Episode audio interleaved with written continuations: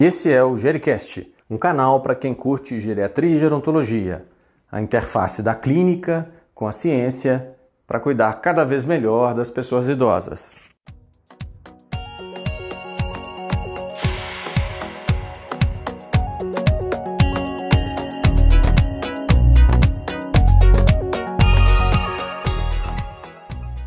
Olá pessoal, hoje nós temos o prazer de receber aqui a doutora Rogéria Werneck, que é médica ginecologista, mestre e doutoranda em saúde da mulher idosa. Tudo bem, Rogéria? Ei, tudo bem, Estevam? Boa noite, boa noite, pessoal.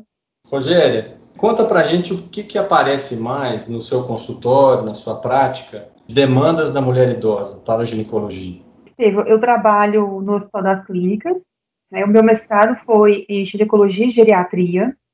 A gente tem um ambulatório de ginecologia geriátrica. As nossas pacientes são diretamente direcionadas pela, pelo ambulatório de geriatria do HC. A maioria das pacientes elas são encaminhadas ao ambulatório por causa de incontinência urinária. É, algumas pacientes também são encaminhadas devido a sintomas de urinária causal, distopia genital, que é o prolapso uterino, citostele, retostele, esterostele, lesões de vulva é, e sangramento uterino normal. Esses são os principais causas assim, de encaminhamento uh, que chegam para a gente no ambulatório e também muito semelhante ao que chega no consultório particular, né? E como é que é o seu racional quando chega a mulher com incontinência urinária? Como é que, como é, que é o raciocínio que você faz? A abordagem da paciente com incontinência urinária, ela é inicialmente clínica, né? Então, primeiro, antes de pensar em cirurgia, antes de pensar em tela, de, de colpoperidoplastia, eu vou fazer o tratamento clínico dessa paciente.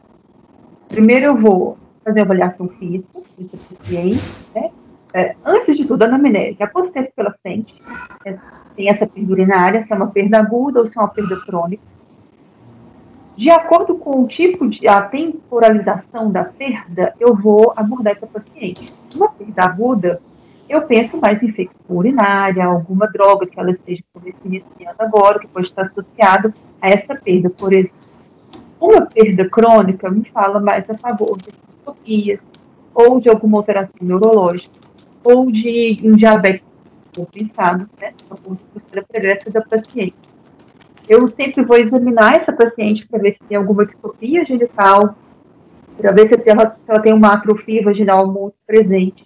E vou trabalhar, primeiramente, é, em mudanças de estilos de vida, né, perda ponderal, melhora de constipação intestinal, educação é, é, higiênica do banheiro, não vou orientar a paciente a ir ao banheiro a cada três horas, é, evitar o consumo de água antes de dormir, ver quais são as medicações e, se possível, junto com a geriatria, ver se há a possibilidade de mudar a medicação, se for o caso, né? É, e fisioterapia pélvica. Para todos os tipos de incontinência urinária, tanto incontinência urinária é, de urgência, quanto incontinência urinária de esforço, quanto incontinência urinária de Primeira coisa é a gente tentar a fisioterapia e o manejo clínico desse paciente. Né? Então, fazer uma abordagem, não deu certo, aí a gente vai ver, de acordo com o quadro, se é urgência, extremista, se a gente parte para uso de drogas, se a gente parte para toxina botulínica, se caso, ou então cirurgia. Cirurgia é o último passo. Rogéria, como é que, como é, que é o estado da arte da reposição hormonal para as mulheres pós-menopausa nas idosas?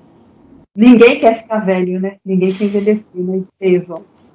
É, essa, essa é uma questão muito delicada. A palavra que se tem para terapia hormonal, e também na mulher, tanto na mulher climatéria quanto na mulher idosa, é você individualizar a paciente. Né? A gente sabe que a gente tem até 10 anos para entrar com terapia hormonal nessas pacientes, depois do estado menopausal. E o carro-chefe para indicação de tratamento hormonal são sintomas vasomotores.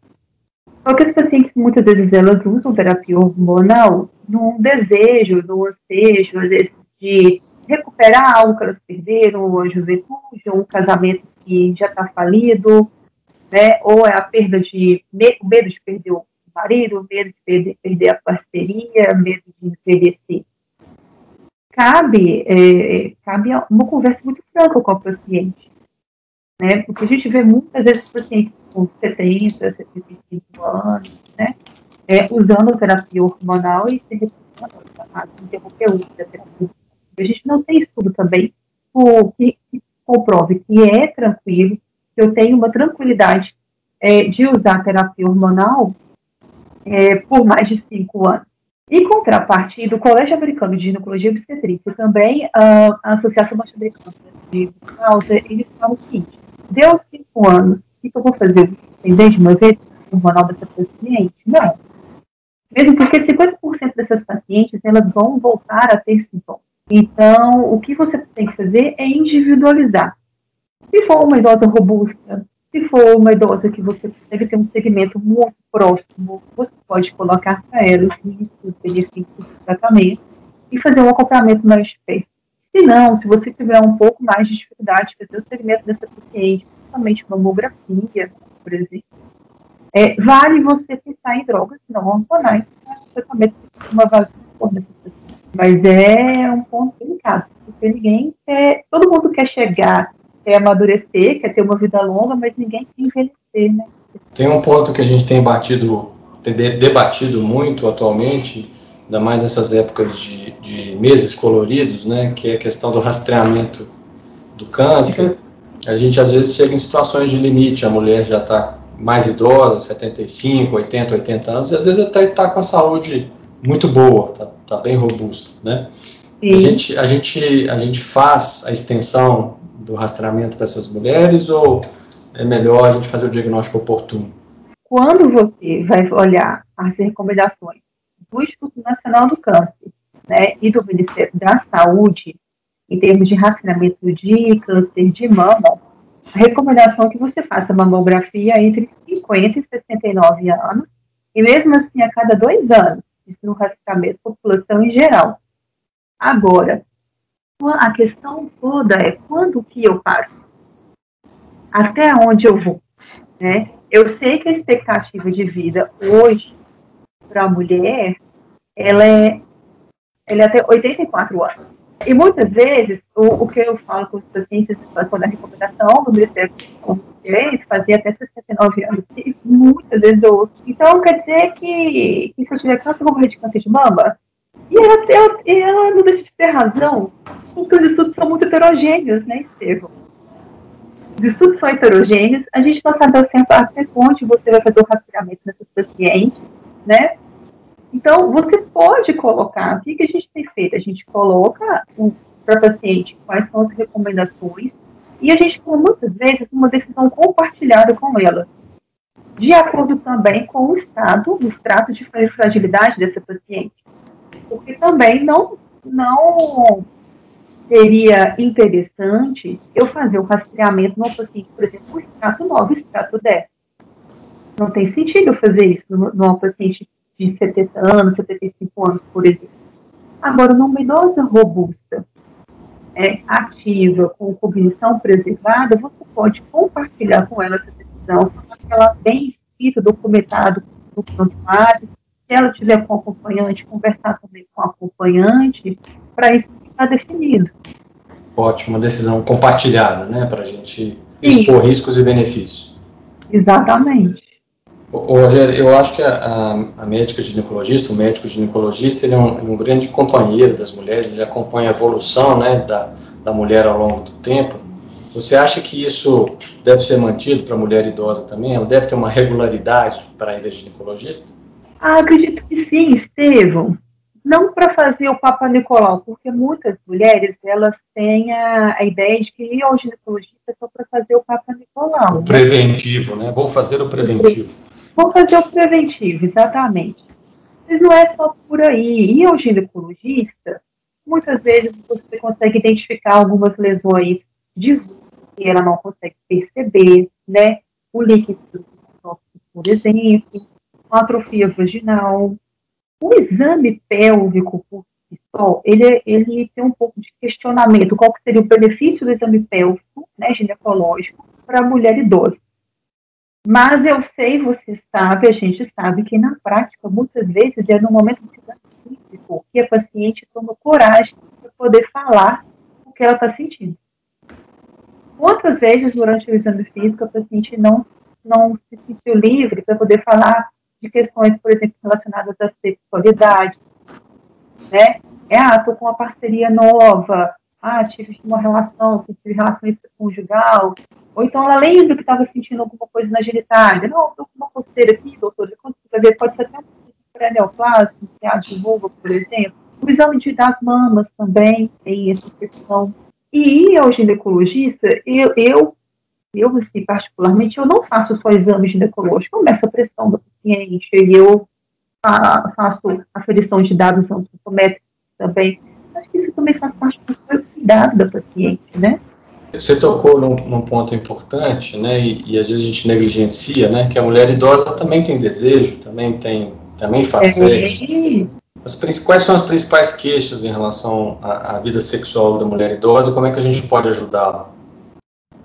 É, a mulher idosa que é sexualmente ativa, ela vai reclamar, principalmente vai queixar, né, principalmente de queda de libido, que não tem desejo, de que tem dificuldade de, de despertar, de, de responder ao desejo, né, não é só libido, ela também não tem dificuldade para responder ao desejo da parceria. É, ressecamento vaginal, e dor na hora da relação sexual, dispareunia. É o que elas queixam principalmente. Em relação a, a ressecamento vaginal, dispareunia, como é que é a atuação? O que pode ser feito? Então, nesses casos, geralmente tem associação com a síndrome geniturinária.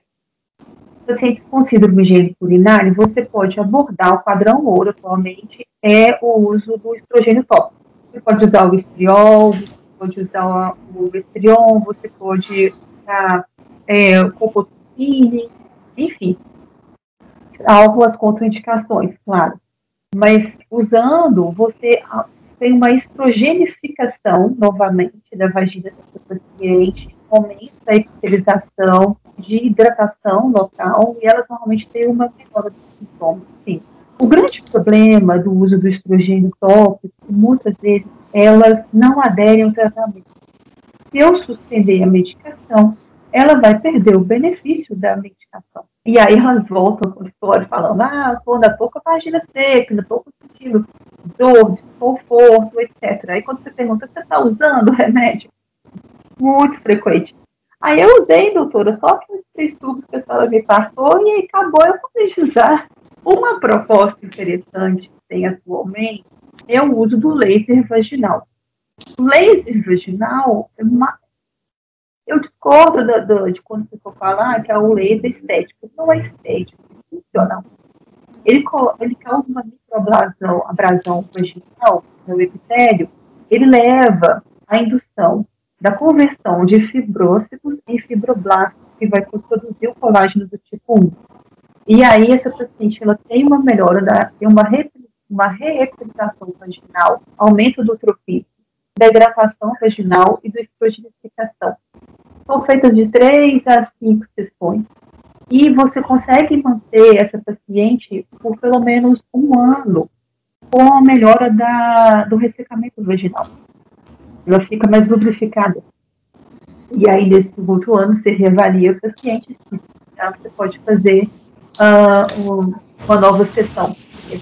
É, falando ainda sobre incontinência urinária, a gente está muito familiarizado com, com as medidas não farmacológicas e também com algumas medidas farmacológicas e a gente fica sempre no limite nessa questão de indicação cirúrgica. Quando, é. quando que a indicação cirúrgica faz realmente sentido né, para a mulher? Quando ocorre, praticamente já estou disposto, porque é uma operação mecânica, né, como você vai corrigir a anatomia. Agora, se for idosa com extrato uh, de fragilidade muito alto, e essa paciente então tiver contraindicação para a cirurgia, você pode tentar um pestário nessa paciente. O uso de pestário, apesar de ser menos comum aqui no Brasil, é muito usado uh, na, na Europa e com bom resultado. O problema todo que eu vejo incontinência urinária é o seguinte: há uma expectativa muito grande do, familiar, do tratamento incontinência urinária. Muitas vezes é uma incontinência urinária mista, em que você precisa entrar com medicação, além de fazer o tratamento cirúrgico. E elas interrompem a medicação. Se você interromper a medicação, você vai voltar a ter os sintomas de urgência, novitúria. Há um, um, uma certa dificuldade nesse, nessa questão do, do tratamento não melhorando com fisioterapia, não melhorando com a medicação e tiver um componente de esforço, aí você pode avaliar o tela é, é, para tratamento da incontinência de esforço.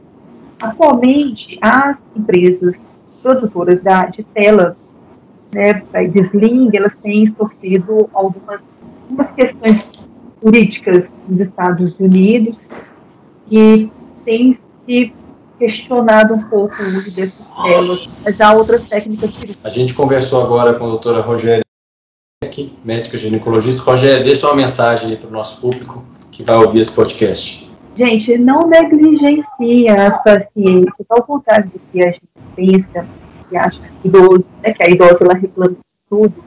A mulher idosa, normalmente, ela não remete questões relacionadas à ginecologia, então, a gente às vezes acha que ela não está sentindo nada e muitas vezes ela tem um constrangimento de falar sobre o assunto. Então, quando o médico ele aborda essas questões ginecológicas, sexuais, é uma abertura que você dá para ela para poder exprimir o que ela está sentindo, né, tirar suas dúvidas e, às vezes, ter até um, um de questões que ela acha que são constrangedoras e, na verdade, são questões simples e ela está sofrendo com isso. Obrigado e até a próxima. Até, Esteve. Gostou desse podcast? Contribua com as suas opiniões, suas sugestões, compartilhe com quem você gosta. Um abraço e até a próxima.